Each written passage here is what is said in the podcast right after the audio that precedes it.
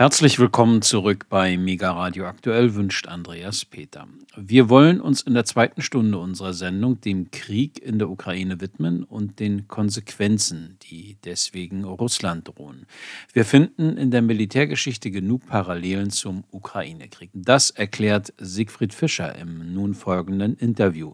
Fischer ist unter anderem Kapitän zur SEAD der früheren DDR-Volksmarine, Russlandbeauftragter beim Bundesforum Mittelstand Mittelstand, Mitbegründer des Berliner Informationszentrums für transatlantische Sicherheit sowie Senior Research Fellow am Welttrends-Institut für internationale Politik in Potsdam. Und Siegfried Fischer war auch einer der Hauptredner auf der Veranstaltung Quo Vadis Russland in Stralsund, der alterwürdigen Hansestadt an der Ostsee, die auch Traditionsstandort nicht nur der DDR-Volksmarine gewesen ist und wo mein Kollege Alexander Boos im Dezember 2022 vor Ort war. Im nun folgenden Gespräch äußert sich Dr. Fischer zur aktuellen Lage deutscher Firmen in Russland und zu den westlichen Sanktionen. Außerdem sagt er, der Ukraine-Krieg sei für westliche Rüstungskonzerne das Geschäft ihres Lebens sowie ziemlich hilfreich für osteuropäische NATO-Länder beim Entsorgen alter sowjetischer Kriegstechnik. Doch der Preis dafür sei hoch, so Dr. Fischer, alles mit Blut und menschlichem Leid gewaschen und er befürchtet, dass der Krieg noch länger gehen werde als gedacht. Herr Dr. Fischer, ja, wir beide sind heute hier für diesen Nachholtermin, weil wir ja nach der Veranstaltung Covades Russland in Stralsund, danach hatten wir es ja zeitlich nicht mehr geschafft, uns zu sprechen. Ja, steigen wir gleich mal ein, Herr Dr. Fischer, wer Sie jetzt noch nicht kennt. Ich gehe mal ein paar Stationen aus Ihrem Leben durch. Sie haben bei der Volksmarine der DDR den Dienstgrad Kapitän zur See erworben, haben auch an der dortigen Marineoffiziershochschule Kalibnicht ihren Abschluss gemacht, sind ein Tausendsasser, wenn ich das sagen darf. Sie sind unter anderem Russlandbeauftragter vom Bundesforum Mittelstand Senior Research Fellow am Welttrends-Institut für internationale Politik in Potsdam. Übrigens saß Herr Dr. Krome, der Vorstandssprecher, auf dem genau selben Platz bei unserem letzten Interview, wo Sie gerade sitzen.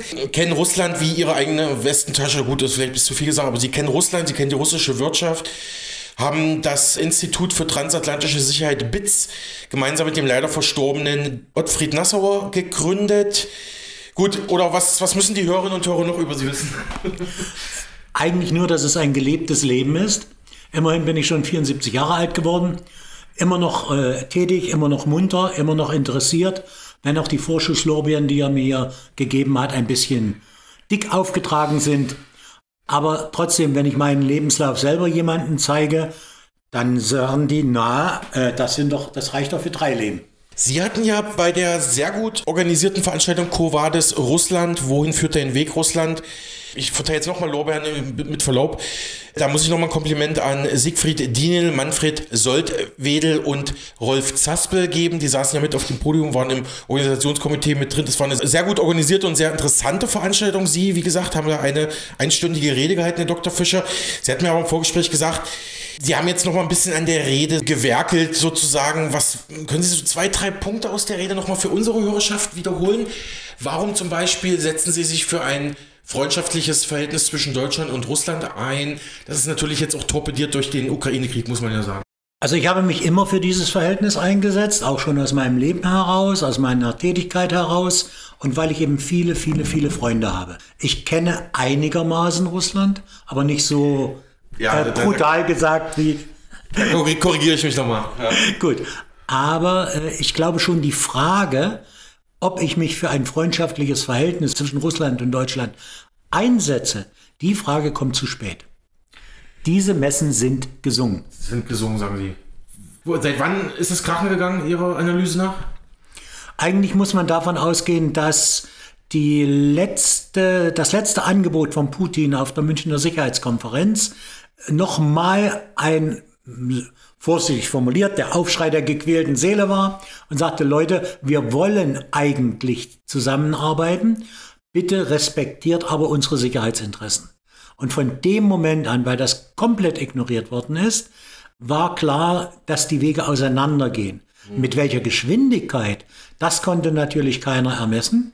Mhm. Auch mit welcher Geschwindigkeit plötzliche äh, Interventionen europäischer Staaten oder der USA umgesetzt worden sind, die den Graben noch vertieft haben. Und natürlich auch nicht zu vergessen, dass eine Zurückweisung der russischen Führung mhm. letztendlich zu der Logik führt des Ausgegrenztseins, um nicht das Wort Paria zu nehmen, mhm. ja. Aber das ist der eigentliche Punkt. Es gab keinen Schritt mehr weiter. Und ab 2014 kann man eigentlich sagen, lief es nahezu automatisch ab. 2014 mhm, Krim-Krise und die Rede von Putin, Münchner Sicherheitskonferenz war 2007, glaube ich. Ne? Ja. Ich, ich greife mal einen Punkt aus Ihrer Rede raus. Aus meiner Erinnerung hatten Sie gesagt, Ihre Analyse nach wird es bald, ich übersetze es mal meine Sprache, knallen. Also Sie sehen also sowohl im Westen als auch im Osten äh, prekäre Zustände. Also ich hoffe, Sie wissen, in welchem Punkt ich meine. Können Sie das nochmal kurz erläutern? Ja, wir haben jetzt aktuell tatsächlich nochmal zwei Höhepunkte erlebt. Einmal der Zelensky-Besuch in den USA mhm. und zum anderen das Auftreten Putins vor dem Militär. Alles zum gleichen Zeitpunkt, am 300. Tag des Krieges. Und äh, auch hier korrigiere ich ganz einfach mal unsere Umgangssprache. Es knallt ja schon laufend.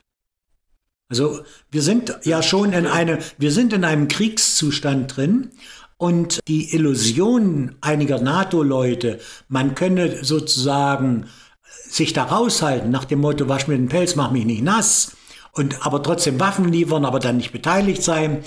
Oder wie zum Beispiel die, das neue Angebot äh, der USA, Patriot-Raketen zu nehmen.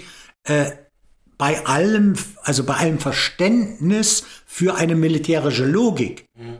Natürlich, wenn die Ukraine kämpfen will, bis zum letzten braucht sie Waffen. Brauchen wir nicht drüber reden.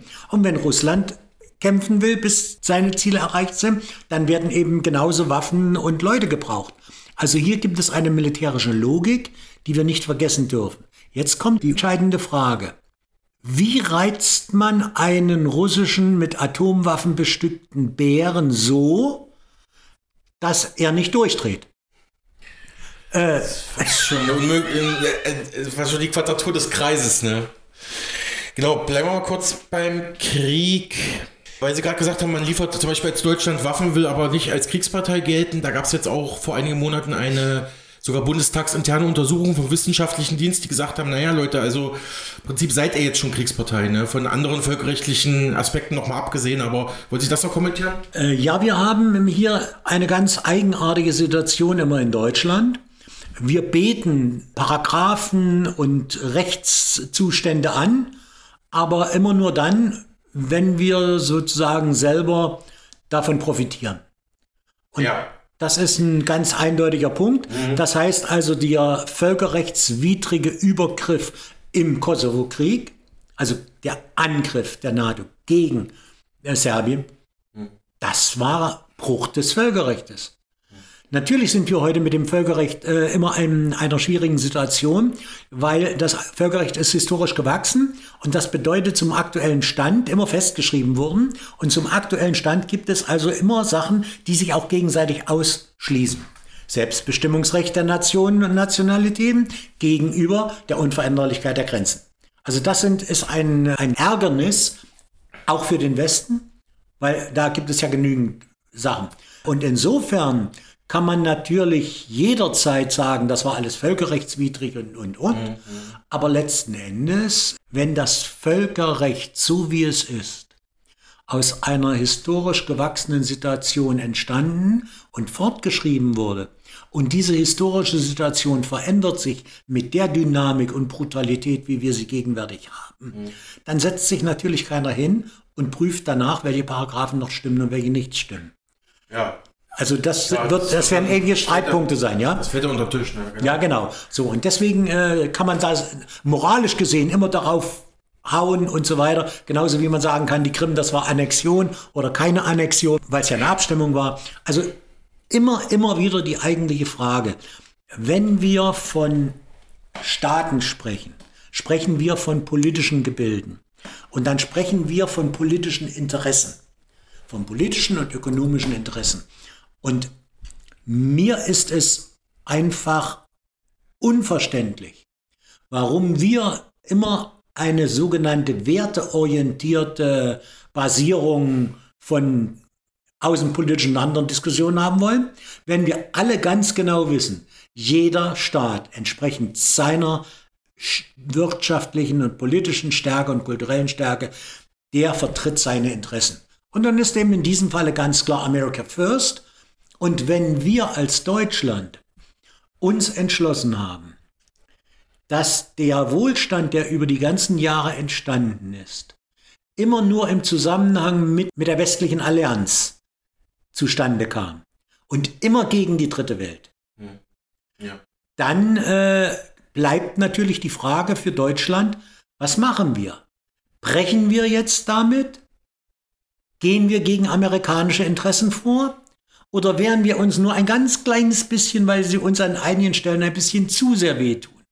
Also mit anderen Worten, sind wir mitgefangen, mitgehangen, eben in diesem Block, in diesem westlichen Block, in dem Dominanzblock, der sich ja nicht nur gegen Russland wehrt, sondern eben auch gegen die anderen aufkommenden äh, Staaten und der im Prinzip äh, gewissermaßen, ich habe mal das Gefühl, wie in einem letzten Gefecht nochmal so äh, sich aufpumpt, ja, um sich durchzusetzen.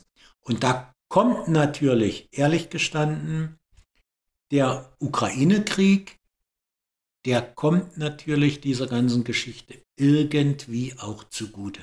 So unmenschlich das ist, wenn ich an die Leidtragenden denke, aber irgendwie passt das genau in dieses, äh, in dieses Interessengeflecht hinein. Ich sprach kürzlich mit dem New Yorker US-Ökonomen Michael Hudson, kennen Sie sicherlich auch. Im Prinzip hat er auch die Beschreibung gegenüber unserem Radiosender getätigt, die Sie gerade geleistet haben. Also da, da sehe ich jetzt sehr viel Parallel. Er sagt auch, also ich greife mal einen Punkt jetzt aus dem Interview mit Professor Hudson raus. Er meinte, naja, im Prinzip wird insgeheim schon bei den US-Militärs hinter vorgehaltener Hand gesagt, Mensch, das wäre doch eigentlich ganz gut, wenn jetzt zum Beispiel russische Raketen die US-Basen in Südwestdeutschland treffen würden oder andere europäische Basen, weil so hätte man gleich, sage ich mal, wieder den zwar auch Partner, aber auch mit Konkurrenten, vor allem wirtschaftlichen Konkurrenten Deutschland geschwächt und kann gleichzeitig wieder mit dem Finger auf Russland zeigen. Ist jetzt von mir ein bisschen überspitzt, so hat es nicht ausgedrückt, es geht in die Richtung. Also die USA sehen uns zwar so als Juniorpartner, aber wirtschaftlich will Washington uns auch klein halten. Das halt, sind halt die Worte von Hudson und das geht auch ein bisschen in die Richtung, ne? was Sie gesagt haben. Im Prinzip unterstütze ich den Gedanken, allerdings eben nicht so in dieser spekulativen Art, wie äh, was denn nun helfen würde, welche Eskalation jetzt noch was machen würde. Für mich steht fest, wir haben wir haben eine äh, Verteilung der äh, Waffenausgaben und Unterstützung für die Ukraine.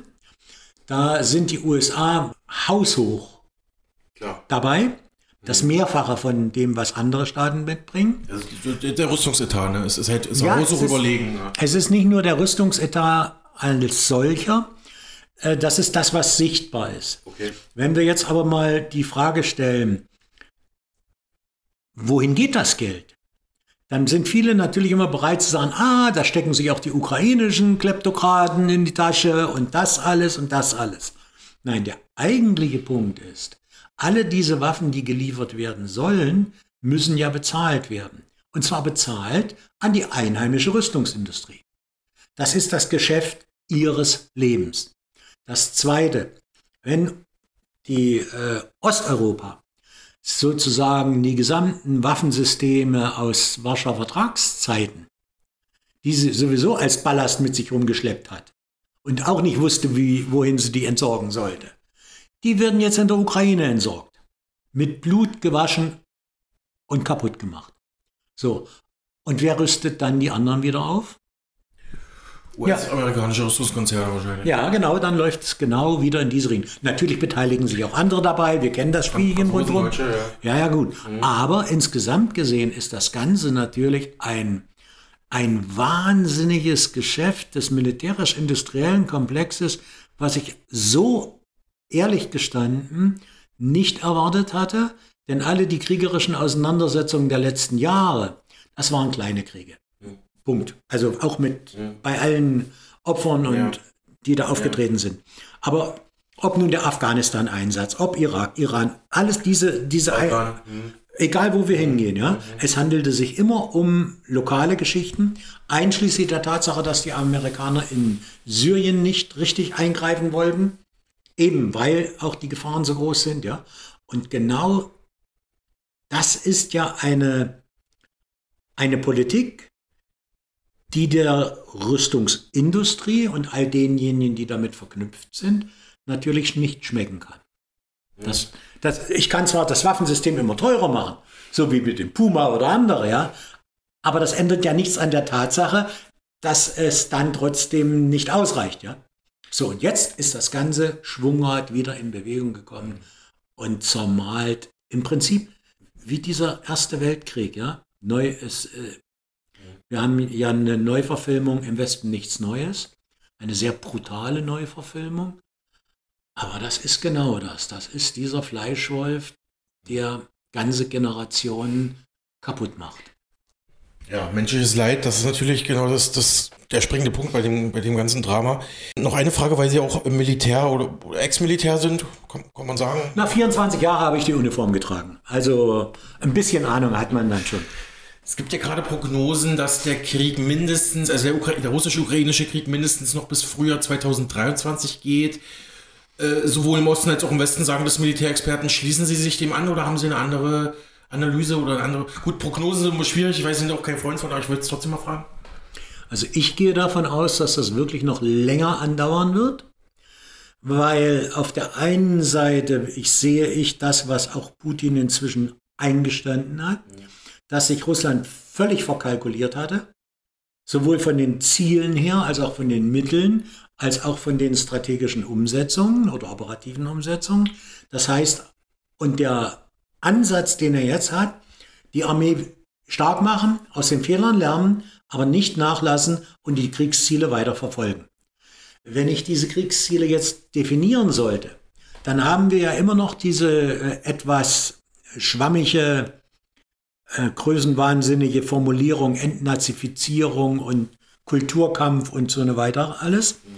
Aber eigentlich war es ja gedacht, die ukrainischen Nationalisten, die ja real existieren und nach 2014 sich wirklich an die Macht gepowert haben, die zu eliminieren, damit die Ukraine eben nicht ein Bollwerk wird gegen Russland. Das war sein Ansatz. Der ging natürlich völlig in die Hose.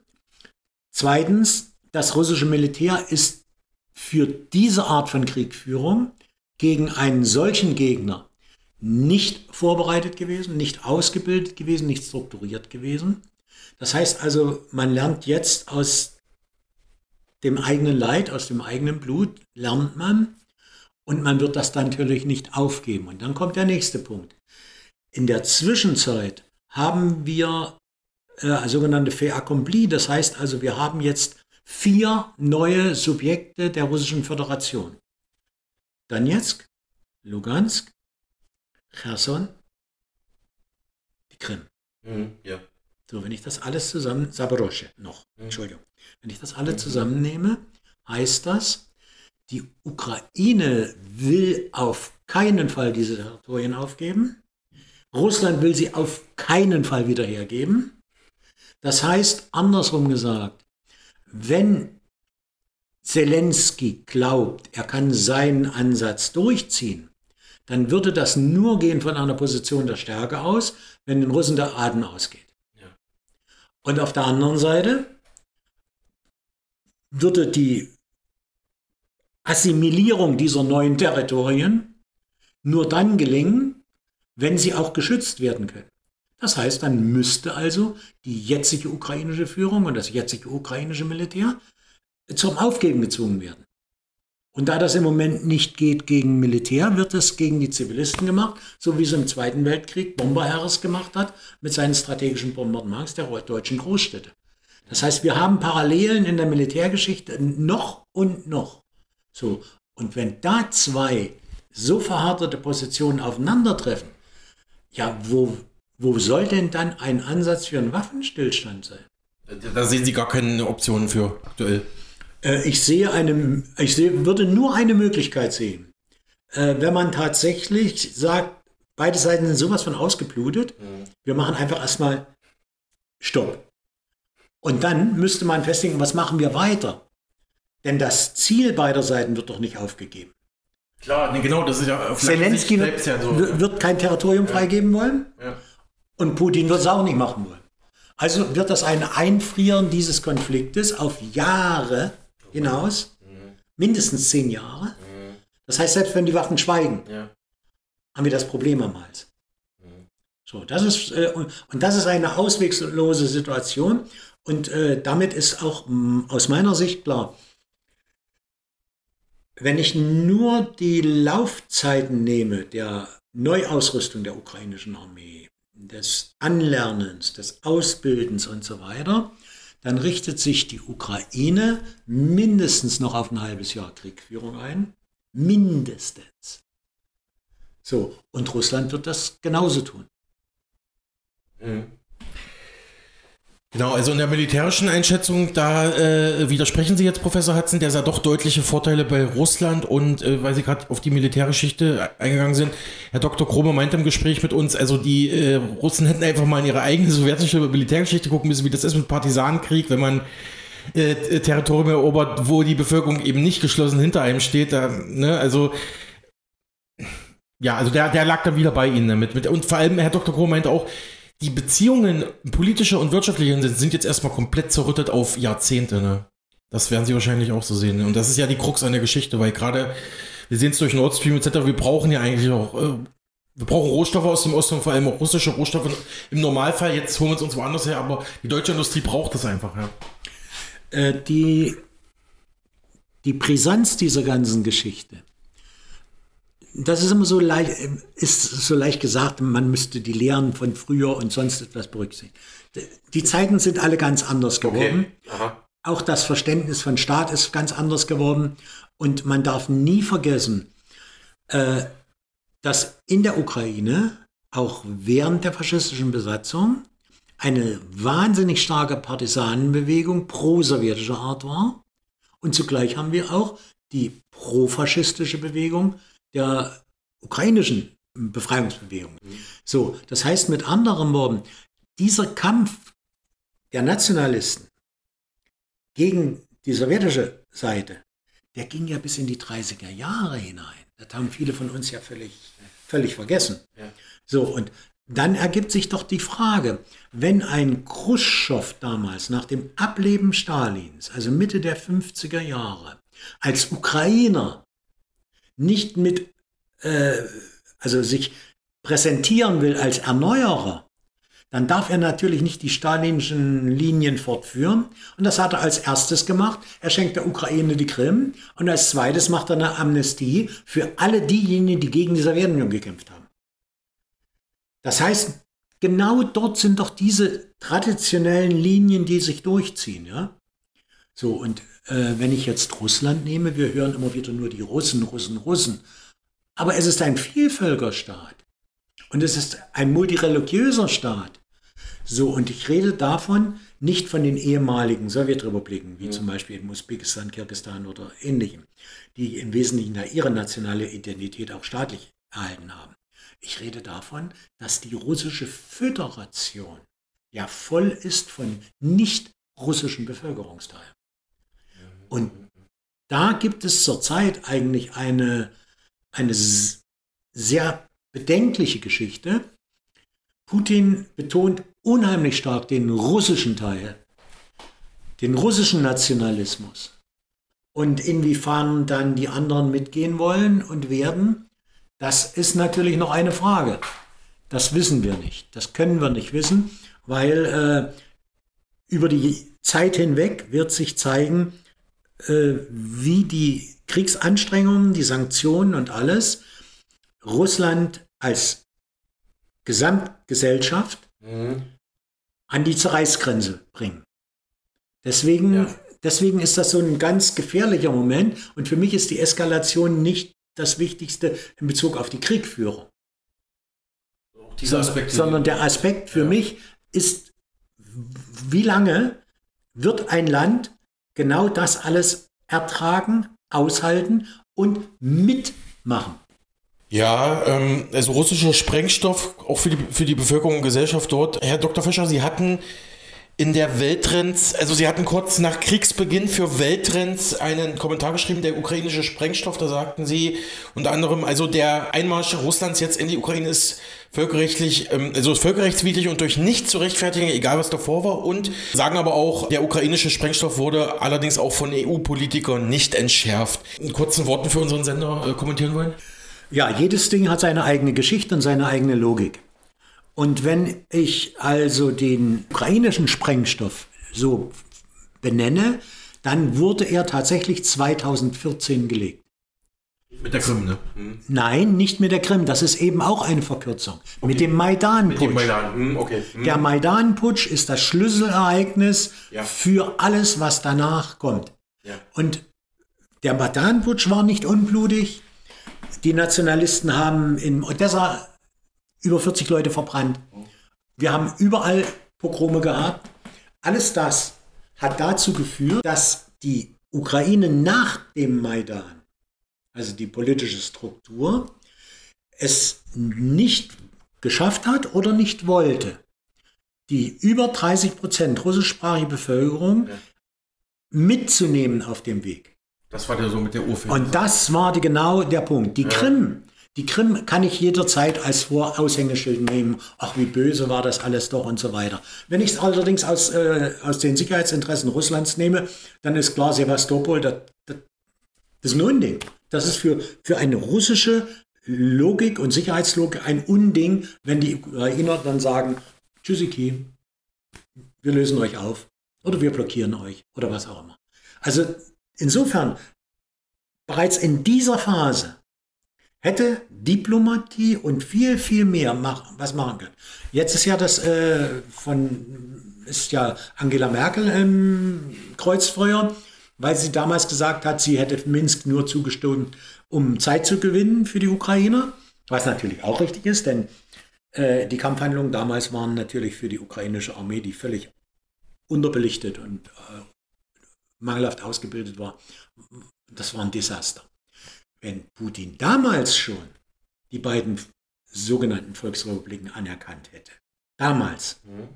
und die Grenzen stabilisiert, könnte man sagen, okay, dann hätten wir zwar den völkerrechtlich gleichen Sachverhalt, aber wir hätten ihn nicht mehr eskaliert. Mhm. Ne, das ist ja so ein, das okay. ist so, ich, ich, ich, will nicht sagen, ich will nicht sagen, was wäre wenn, ja. weil da, ich bin ja, ich bin, ich kann ja nicht in die Köpfe rein, ja. ja. Aber da, da hätte es ein Zeitfenster äh, gegeben, um das vielleicht über die Minsk-Abkommen und andere diplomatische Anstrengungen vielleicht noch zu halbwegs halbwegs zu klären. Ja, geklärt ist es war immer noch nicht, aber das hätte dann nicht so eskaliert. Ne? Ich gehe auch davon aus, zum Beispiel, dass zu diesem Zeitpunkt die äh, Lösung, die Putin da gemacht hat, das heißt also die Nichtanerkennung dieser Volksrepubliken, aber ihre Unterstützung, unter anderem auch eine, ein Balanceakt im Inneren war, um die Scharfmacher, die in seiner unter seiner Ägide sind, nicht auch noch äh, von der Kette zu lassen ja? und ein bisschen einzudämmen. Also insofern muss ich das immer sehen, wenn ich als europäischer Staat russische Sicherheitsinteressen nicht anerkenne, okay, dann, ja, dann reizt sich das Ding eben aus. Wenn ich allerdings ein bisschen clever bin und weiß, Leute, äh, es gibt über, für alles eine rote Linie, ja, die man nicht überschreiten sollte. Dann ist das auch, dann betrifft das einen natürlich auch selber, dass man rote Linien nicht überschreitet. So, und insofern sind wir tatsächlich jetzt an einem riesen, riesen Schlamassel und das Jahr 2022 geht mit einer völlig offenen, äh, äh, mit einer völlig offenen Geschichte, einer völlig offenen, brutalen Geschichte zu Ende. Das ist das eigentlich Schlimme. Und auch wenn viel georakelt wird, ich persönlich könnte mir vorstellen, dass es keine der Seiten, also weder Russland noch die Amerikaner noch die NATO, von der Ukraine mal ganz zu schweigen, es zum Äußersten kommen lassen würde in Bezug auf äh, Kernwaffeneinsatz. Mhm. Weil Kernwaffen sind nie für regionale Kriege gemacht worden. So, und wenn die zum Einsatz kommt, dann gibt es eine Eskalationsdominanz, die, ja, die, die will keiner letztlich riskieren, glaube ich jedenfalls nicht. Mhm. Übrigens hatte vor wenigen Monaten ein hochrangiger russischer Militär in einer der neuesten Welttrends-Ausgaben äh, geschrieben, es sei die Unfähigkeit der EU-Regierungen gewesen, ja, die Minsk-Abkommen überhaupt umzusetzen. So hat, so hat er sich ausgedrückt. Herr Dr. Fischer, ähm, noch eine Frage zu den Anti-Russland-Sanktionen im Wirtschaftsbereich. Da will ich mal den Thorsten Polleit äh, zitieren. Er ist Chefvolkswirt bei Degussa Goldhandel in Frankfurt am Main und meinte im Interview mit uns, also äh, der Staat maße sich da an, mir vorzuschreiben, mit wem ich Geschäfte machen soll und mit wem nicht. Sie sind ja unter anderem Russlandbeauftragter beim Bundesforum Mittelstand, hatten auch in einem Papier dieser Institution etwas zu den Sanktionen geschrieben. Nochmal für unser Publikum. Also Sanktionen im Wirtschaftsbereich gibt es ja nicht erst seit dem Ukraine-Konflikt. Und der Staat, der am meisten mit Sanktionen gearbeitet hat, sind die USA. Und zwar in allen möglichen Erdteilen. Und äh, unterm Strich kann man zwar mit gezielten Sanktionen bestimmten Leuten schaden, aber wenn man die Sanktionen so anlegt, dass man nicht bestimmte Leute Schaden äh, nehmen lassen will, sondern ganze Bevölkerungen bestraft, dann äh, ist das Ganze für mich ein höchst bedenkliches Geschäft eine sehr unmoralische Herangehensweise. Äh, ich muss allerdings auch noch was dazu sagen. Natürlich haben sich immer die, hat sich die Wirtschaft immer darauf berufen, Freiheit des Kapitals, Freiheit des Wirtschaft und so weiter. Wo das hingekommen ist in der Vergangenheit, wissen wir auch. Die Ausplünderung äh, über, also der dritten Welt in einem Maße, das kann ja auch nicht der Sinn und Zweck sein. Das heißt also, es muss schon Rahmenbedingungen geben, ja, dass man, äh, dass man sagt, okay, Leute, wir müssen aufpassen, dass bestimmte wirtschaftliche Aktivitäten, die wir machen, eben tatsächlich nicht krimineller Art sind. Drogenhandel, Waffenhandel. Also sowas in der Art, ja. Das, äh, das, ist schon, äh, das ist schon richtig. Aber dann alle anderen mit reinzuziehen, genau in eine völlige ja. diffuse Masse von Sanktionen. Und äh, da komme ich nochmal zurück auf etwas, was Sie vorhin gefragt haben, dass Deutschland ja Russlands Rohstoffe braucht. Ich glaube, das ist alles immer in der Diskussion zu kurz gegriffen, wenn man sich nur auf die Rohstofffrage konzentriert. Das deutsche Wirtschaftsmodell ist natürlich genau so rohstoffbedürftig in einem Maße wie kaum andere, zumal wir ja keine Rohstoffe haben. Wo wir sie herbekommen und wie wir sie herbekommen, ist eine ganz andere Geschichte. Die Wirtschaft kann damit umgehen. Für mich war die Frage Russland niemals eine Frage des Rohstoffgeschäftes. Für mich war Russland immer ein Bestandteil eines europäisch-asiatischen Wirtschaftsraums, eben von Lissabon bis Vladivostok. Und das heißt natürlich auch ein Binnenmarkt nicht einfach nur, dass wir von dort Rohstoffe beziehen. So habe ich das auch nicht gemeint, aber. Ja, guck mal, wenn wir, wir hatten 6000 deutsche Firmen in Russland. Investitionen noch und noch. Der Lebensstandard ist in den letzten Jahren gewachsen in einer Art und Weise. Und zwar nicht nur der Lebensstandard, sondern auch die, das, äh, wie sagt man, das kulturelle Niveau damit, ja. Alles das ist ja aufgeblüht. So, das heißt, wenn ich jetzt die Sanktionspolitik als solche betrachte, dann richtet die sich also in erster Linie gegen alle diejenigen Firmen, die nach Russland gegangen sind ja. und die dort gewirtschaftet haben. Und damit richtet sich gegen die eigenen Völker, gegen die eigenen Interessen. Mhm. So, das ist das eigentliche Fiese an der ganzen Sanktionspolitik, was immer wieder äh, unterschlagen wird in den Mainstream-Medien und so weiter, dass dass das Ganze eine Auswirkung hat auf einen selber. Und wenn ich jetzt äh, die Heuchelei nehme, zum Beispiel um unsere Gasgeschichten und so weiter, äh, ich bin manchmal richtig sprachlos davor, nach dem Motto, das ist der Russlandkrieg, der es gemacht hat. Das war nichts da, ganz im Gegenteil.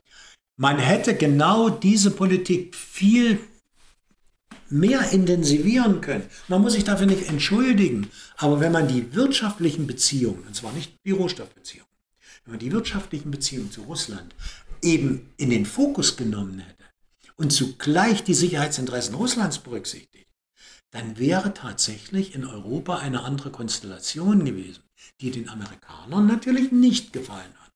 Darüber sind wir uns ja im Klaren. Ich will nun nicht unbedingt äh, proklamieren, dass die Amerikaner uns bewusst nun kaputt machen wollen. Aber ich bin durchaus schon bei Oscar Lafontaine.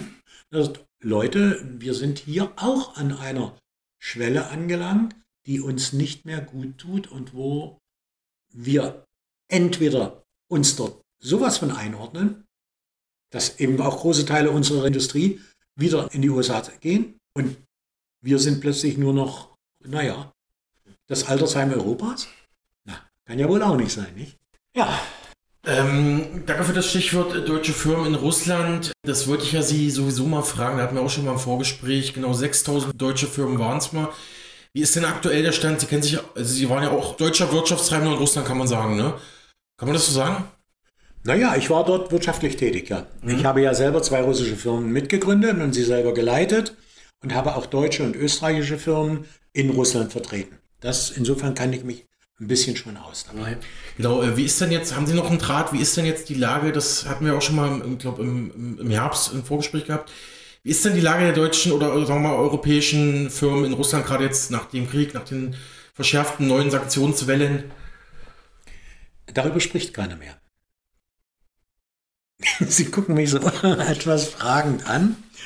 Äh, es ist tatsächlich so, während äh, noch bis vor kurzem Zahlenmaterial immer wieder veröffentlicht wurde, legt jetzt keiner mehr Wert darauf, dass sein Name oder irgendeine Zahl genannt wird. Weil die wenigen, die noch da sind, wollen stillschweigend unter dem Radar weitermachen, vielleicht auch mit geringerem Ansatz, wollen sich den, ihre Chance nicht wegnehmen lassen. Zugleich laufen sie ständig Gefahr, in den Pranger gestellt zu werden. Und zwar sowohl persönlich als auch als Firmen. Und insofern ist das natürlich heutzutage keine, äh, kein öffentliches Thema mehr. Ich darf daran außerdem erinnern, dass der Ostausschuss der deutschen Wirtschaft ja auch sich verändert hat. Dass auch bestimmte Wirtschaftsverbände, ehemals deutsch-russische Wirtschaftsverbände, entweder sich aufgelöst haben oder umbenannt haben, um den asiatischen Aspekt mit reinzunehmen. Und wenn man heutzutage von Eurasien spricht, na gut, dann ist eben Russland mit da drinne. Aber eben anders, ja. ja. So, und deswegen, äh, ich habe persönlich keine aktuellen Zahlen. Ich bin immer noch in Kontakt mit einigen, die dort drüben weitermachen oder ihre Aktivitäten runterfahren, die aber nun auch selber in Russland am Pranger stehen, stehen als Vertreter unfreundlicher Staaten. Also von beiden Seiten angefeindet sozusagen. Letzte Frage zu dem Komplex. Sehen Sie denn, Herr Dr. Fischer, eine Chance in der äh, neuen Seidenstraße von China, in der One Belt, One Road Initiative? Das war ja vor dem Krieg relativ äh, weit gediehen. Duisburg so als Endpunkt, ne? Als Endpunkt dieser chinesischen Seidenstraße, glauben Sie, dass das vielleicht nochmal so diesen eurasisch, diese europäisch-eurasische Kooperation vorantreiben könnte? Oder ist der Zug schon abgefahren, wie Sie eingangs sagten? Ich glaube, dass das Seitenstraßenkonzept als solches, also die chinesische Initiative, alle Wege nach Europa zu öffnen und sie offen zu halten, nicht verschwunden ist. Aber der Name ist ein bisschen weggerutscht, unter anderem auch deshalb, weil die USA und nachfolgend auch Europa die Chinesen plötzlich wieder zum Feind erklärt haben zum Wirtschaftsfeind. Das heißt also mit anderen Worten, alle die, die hier gehofft haben, ähnlich wie damals in Russland, wir gehen nach China, wir machen Produktion, wir haben die Logistik, wir, wir haben einen super äh, Connection zwischen den, und zwar sowohl über Landweg als auch über den Seeweg, ja, der Nordteil, der Südteil. Es wird da wunderbar alles funktionieren. Traut sich doch heute wieder keiner mehr zu sagen, wenn unsere äh, feministische Außenpolitikerin und äh, schreit Außenpolitik gegen China, ja. Also irre. Es ist sowas von irre. Natürlich muss man sich überlegen, mit wem man ins Bett steigt, um das mal so profan zu sagen. Und man muss schon überlegen, ob man die Kraft hat, mitzuhalten oder untergebuttert zu werden. Das muss man überlegen. Also insofern ist dieses äh, von uns damals gezeichnete Bild der Seitenstraße, das passte ja rein in das Bild von, vom europäischen Raum, eurasischen Raum, von Lissabon bis Vladivostok. Das war alles noch Friede, Freude, Eierkuchen. Das ist weg. Mhm. Nicht aber die Interessen. Das ist ein sehr guter Punkt, ein gutes Bild, was Sie da auch gezeichnet haben. Dass wir immer ein bisschen auch vergessen, okay, wir sehen es ja meistens aus dieser eurozentrierten oder deutschlandzentrierten Sicht, aber eigentlich, wie sieht es denn eigentlich der Paar, wie sehen es die Chinesen, wie sieht es die Russen? Ja, das vergisst man ja häufig im Diskurs hier gerade in, in deutschen Medien und politischen Betrieben. Herr Dr. Fischer, nochmal zurückkommen zu der Veranstaltung in Stralsund. Da haben Sie auch ausführlich über Ihren Freund Dimitri Trenin äh, gesprochen. Sagen Sie es mal in eigenen Worten, äh, welche Position hat, hat Trenin inne? Wer, wer, ist, wer ist dieser Mensch? Dmitri Trenin war Offizier der Sowjetarmee, war ausgebildeter Militärdolmetscher, war hier in Deutschland stationiert, äh, war einer der ganz wenigen, die gleich im, nach der Wende äh, Aspekten, zum Beispiel im NATO-College äh, studiert hat. Also ein Mann, der international anerkannt war als guter Analyst und der dann von der Carnegie Stiftung, hm? Carnegie Endowment, äh, eingesetzt wurde als Direktor des Moskauer Carnegie Centers. Und als solches war dann seine Bemühung immer, äh, diese Brücke zu schlagen zwischen den Amerikanern und den Russen, sie aneinander näher zu bringen, die Analysen so weit zu treiben, dass das Verständnis gegenseitig da ist. Und er hat in Russland viel getan, um das Verständnis amerikanischer Politik äh, auch zu befördern.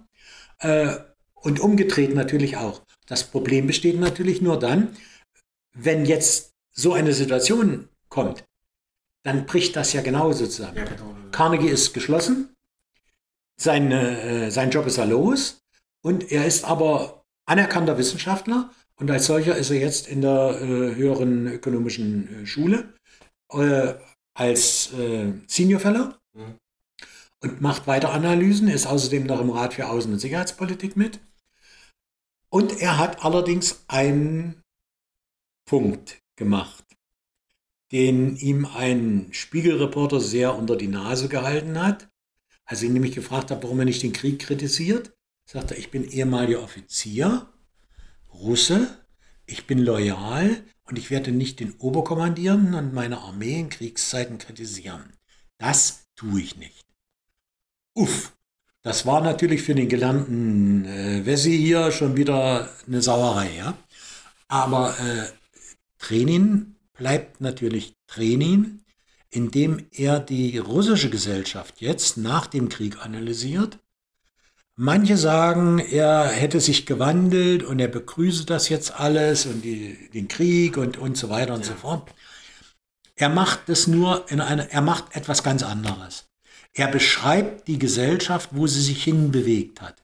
Und wenn er vor dem Krieg gesagt hat, dass die russischen Eliten schuld daran sind, dass die Wirtschaft kaputt geht, mhm. oder besser gesagt sich nicht so entwickelt, wie sie sich entwickeln ja. müsste und könnte. Verstehe seinen Punkt. Hm. Ja? Hm. Dann hat er genau diesen Ansatz jetzt erst recht, dass nämlich unter den Bedingungen des Krieges genau diese Elite, die vorher schon versagt hat, ja. jetzt wieder versagt um die russische Gesellschaft wirtschaftlich voranzubringen, sozial abzufedern ja. und so weiter. Das heißt also, genau. dieser, äh, er, er, er, verurteilt nicht die Politik, nicht die Kriegführung. Er hat aber schon analysiert und hat gesagt, Leute, die Militärreform, die ihr durchgeführt habt, die war auf was ganz anderes gerichtet als auf das, was ihr macht. Also wenn man zwischen den Zeilen lesen kann, dann sieht man es schon. Und insofern schätze ich ihn nach wie vor als einen ausgezeichneten Kenner der Verhältnisse, auch im, im MEMO, im Europa-Institut und bei anderen gibt es genau solche. Und er ist nach wie vor für mich, er ist Russe, er ist Patriot. Für ihn ist es unvorstellbar, dass Russland im Ergebnis dieses Krieges auseinanderfällt, marginalisiert wird, in, in Teilstaaten zerfällt, ja, oder sich in einen Bürgerkrieg zerfetzt. Das wäre, also da muss man dann auch sagen, das, das, das, kann, das kann er sich, das kann er nicht an sich ranlassen, ja. Psychologisch verständlich. Ich verstehe den Punkt von Herrn Trenin, weil Russland hat ganz andere Baustellen. Ja, es geht um eine Gesellschaftsreform. Es, wie bindet man die vier Völker ein? Wie bindet man die verschiedenen Regionen ein? Wie bringt man die eigene Industrie auf Vordermann? Man hat so viel so viel zu tun im russischen Staat und dann führt man einen Krieg. Ne? Also, ne, ich, ich verstehe den Punkt. Sie, Herr Dr. Fischer, hatten gemeinsam mit Dimitri Trenin für Welttrends einen sehr interessanten Beitrag Russland und die Abschreckung. Ich glaube, das war schon 2018 oder 19 die Dreh. Ja, ja. Das habe ich damals, ich bin ja auch ständiger Welttrends-Leser sozusagen. Ich habe den Text damals schon gelesen, habe mir jetzt der, im Zuge der Vorbereitung nochmal durchgelesen und fand den damals schon gut. Mit dem Wissen von heute beim zweiten Mal durchlesen erschreckend. Also nicht aufgrund ihrer Formulierung, sondern aufgrund des Inhalts, aufgrund ihrer Analyse. Weil im Prinzip, was sie damals schon geschrieben haben, auch mit Bezug auf Krim, Ukraine etc., sie haben es quasi schon vorweggenommen, das Drama, was wir jetzt erleben, ne? teilen. Äh, ja, das ist aber keine besondere Klugheit sondern es ist einfach die Erkenntnis, dass man die Scheuklappen ablegen muss. Man muss vorurteilsfrei analysieren.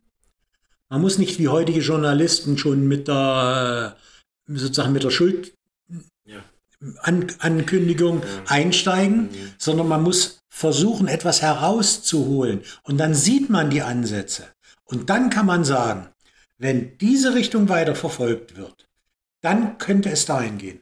Und wenn die andere Richtung könnte es dahin gehen. Geschichte ist keine Einbahnstraße. Wir kommen ständig äh, an Kreuzwege an. Es gibt ja dieses alte Märchen, ja, wo der an Kreuzweg kommt und sagt, rechts verlierst du dein Pferd, links verlierst du den Kopf, in der Mitte verlierst du dein Leben, ja. Und ja, dann mach mal was, ja. So, also diese, diese Kreuzwegsproblematik, ja, diese Kreuzungen, wo immer wieder was woanders hingeht. Wenn man die ernst nimmt, dann äh, muss man tatsächlich irgendwann auch feststellen, dass man vielleicht früher das schon mal gesehen hat. Aber eben nicht so gesehen, als ob es mit Unausweichlichkeit kommt. Ja, das ist ein, das ist ein ganz großer Unterschied. Es ist, das ist für mich eine ganz wichtige Geschichte. Und wir bleiben mal jetzt bitte noch ganz zum Schluss bei Treni. Er hat gesagt, wenn wir den Krieg sehen, gibt es eigentlich drei Möglichkeiten. Die erste ist, Russland verliert ihn. Grundsätzlich und zerfällt. Das kann kein Russe wollen. Zweitens, es kommt zu einem Waffenstillstand, ob nun aus Abnutzungsgründen oder sonst etwas. Dann ist es aber auch nur eine Verlagerung des Konfliktes, denn der Konflikt als solcher wird nicht gelöst. Aber er bleibt erhalten. Und dann drittens sagt er, es ist ja auch theoretisch ein strategischer Erfolg Russlands möglich, der darin bestehen würde, dass Russland sich tatsächlich alle ehemaligen russischen Gebiete zurückholt und damit Odessa bis nach Transnistrien und lediglich äh, das ähm, westukrainische sogenannte Kernland Galizien lässt um Gottes Willen das nicht auch noch mitzunehmen. Man hat schon, das hat Stalin schon falsch gemacht mit diesem Gemengelage. Mhm. Aber das wäre ja dann, wenn man es genau nimmt, das wäre ja das völlig entgegengesetzt. Kann ja die Zerstörung der Ukraine als solche. Und wenn das käme, dann würden auch die Polen und die Rumänen noch Ansprüche nehmen an ihre äh, Territorium, wo ihre Bevölkerung mit drin ist. Mhm. Und damit ist die Ukraine verschwunden. Ja? Äh, äh, Entschuldigung, das ist sowas von irrsinnig. So, und wenn ich jetzt diesen Strateg angeblichen strategischen Erfolg, wenn der käme, ja, dann müsste man ja dann außerdem noch dieses gesamte Gebiet, was man erobert hat und eingemeindet hat, dann wirtschaftlich nach vorne bringen. Das muss man stemmen. Jahrzehnte. Das kann Russland gar nicht. So, das meine ich damit, wenn Training heutzutage auf Dinge aufmerksam macht. Das ist möglich, das ist möglich, das ist möglich. Dann heißt es nicht, dass er was befürwortet, sondern er zeigt also auf, auch dem kundigen Leser, wo die Grenzen einfach sind. So, und wenn wir also nochmal das Bild vor uns nehmen, die totale Niederlage Russlands, nicht akzeptabel, die totale Niederlage der Ukraine, nicht akzeptabel, was bleibt denn dann nur? dann bleibt, dass man irgendwann zu einem Waffenstillstand kommt und dann, ja, wie viele Jahrzehnte das dann dauert, um das alles wieder klar zu bügeln, weiß keiner. Abschließende Frage, Herr Dr. Fischer. Sie hatten in das Blättchen im Jahre 2020 auch einen sehr interessanten Text veröffentlicht, Deutsch-russische Beziehungen, ein Blick aufs Wesentliche. Was davon hat heute noch Gültigkeit? Ähm, wenn Sie vielleicht noch ein, zwei Punkte zu sagen. Ich habe damals den Ansatz genommen, dass Deutschland eingebunden in die westliche Hemisphäre, in die EU und alles andere eine ganz andere Ausgangsbasis hat als Russland, was letztlich auf sich selber zurückgreifen muss. Eben weil es nicht anders geht. Aber es ist groß genug, um immerhin noch sozusagen eine Weltmacht zweiten Ranges zu sein. Ja? Sie kann, wenn ich, wenn ich das jetzt wieder nehme, dann bleibt mir von damals nur ein Gedanke. Deutsche wirtschaftliche, kulturelle und politische Entwicklung hätte profitieren können von einer größeren Beziehungsdichte zu Russland zur Zivilgesellschaft, zur Politik, zur Wirtschaft und, und, und, und. Das heißt, es wäre genau dieser, äh, letztendlich dieser bismarcksche Gedanke, ja. Wir sind ja gerade wieder in so einer blöden Diskussion, wo unsere Annalena das Bismarckzimmer umbenennt, ja. Äh, da sind wir ja wieder genau dabei. Wenn ich also diesen bismarckschen Gedanken nehme, dass wir eben nicht als Großmächte aufeinander zugehen, sondern dass wir den Interessenausgleich suchen, dann bleibt das für mich natürlich immer noch eine, äh, eine Wahrheit. Aber die jetzige Politikergeneration, die wird das wohl nicht mehr machen. Das wird wohl nicht sein. Und wenn ich an die nachwachsende Politikergeneration denke, dann kommen wir nämlich in das Generationsproblem rein, in die schulische und kulturelle Ausbildung, mhm. in die transatlantische Sozialisierung hinein. Und damit sind wir immer weiter und gehen immer weiter und immer weiter von Russland weg. So wie wir auch immer weiter von China und anderen weggehen. Also schon düsteres Zukunftsbild, ne? Oder also ich versuche immer mit meinen Gesprächsgästen irgendwie so was Positives auch bei, bei, bei aller Schwere dieser politischen, wirtschaftlichen Themen, aber ich kenne ja auch ein bisschen ihren Standpunkt. Das ist, äh, das sieht nicht gut aus, ne? Sagen wir so, schlimmer geht immer. So, das ist schon mal Optimismus. Punkt 2. Mhm. Man, man muss es tatsächlich auch mal für sich selber eingestehen. Vom Lebensalter, von der Lebenserwartung her. Ja. Wenn ich also jetzt sage, ich ja. bin 74 Jahre alt und ich weiß, dass in den nächsten zehn Jahren sich an diesem Verhältnis nichts mehr ändern wird, dann habe ich auch keinen Ansatz mehr. Also für mich. Ja. Dann muss ich sagen, okay, dann gucke ich mir jetzt an, wie dieser Laden jetzt aussieht und wo ich noch ein bisschen was machen kann, um an meinen Überzeugungen und meinen Interessen mitzuwirken. Und da, wo ich das nicht mehr kann, dann muss ich das überhaupt nicht mehr machen. So, und wenn ich, Entschuldigung, Ihre Position nehme, Ihr Alter nehme, dann gucken Sie ja nicht nach zehn Jahren weiter, sondern da sind ja 20, 30 Jahre und so weiter. Und was da kommen wird, solange wir nicht alle in die Luft fliegen, wird es immer weitergehen. Was mir größere Sorgen macht sogar ist, äh, dass wir dass wir in einer Umbruchssituation sind, die wir noch alle gar nicht richtig erfasst haben. Die westliche Hemisphäre, ja, dieses, oder der kollektive Westen, als ehemalige Weltdominanz und Ausbeutergesellschaft die ganze Kontinente ruiniert hat. Die kriegt jetzt die Rechnung dafür präsentiert. Und da reicht es nicht einfach aus ein paar Benin-Bronzen zurückzugeben, ja, oder sowas.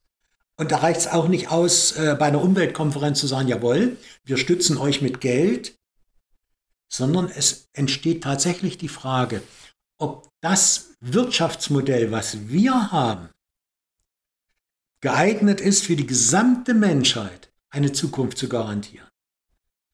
So, und das das ist für mich eigentlich die viel größere Frage, denn äh, so wie wir organisiert sind, auf Kapitalvermehrung, ja, auf Profitvermehrung und, und, und, das ändern wir ja nicht.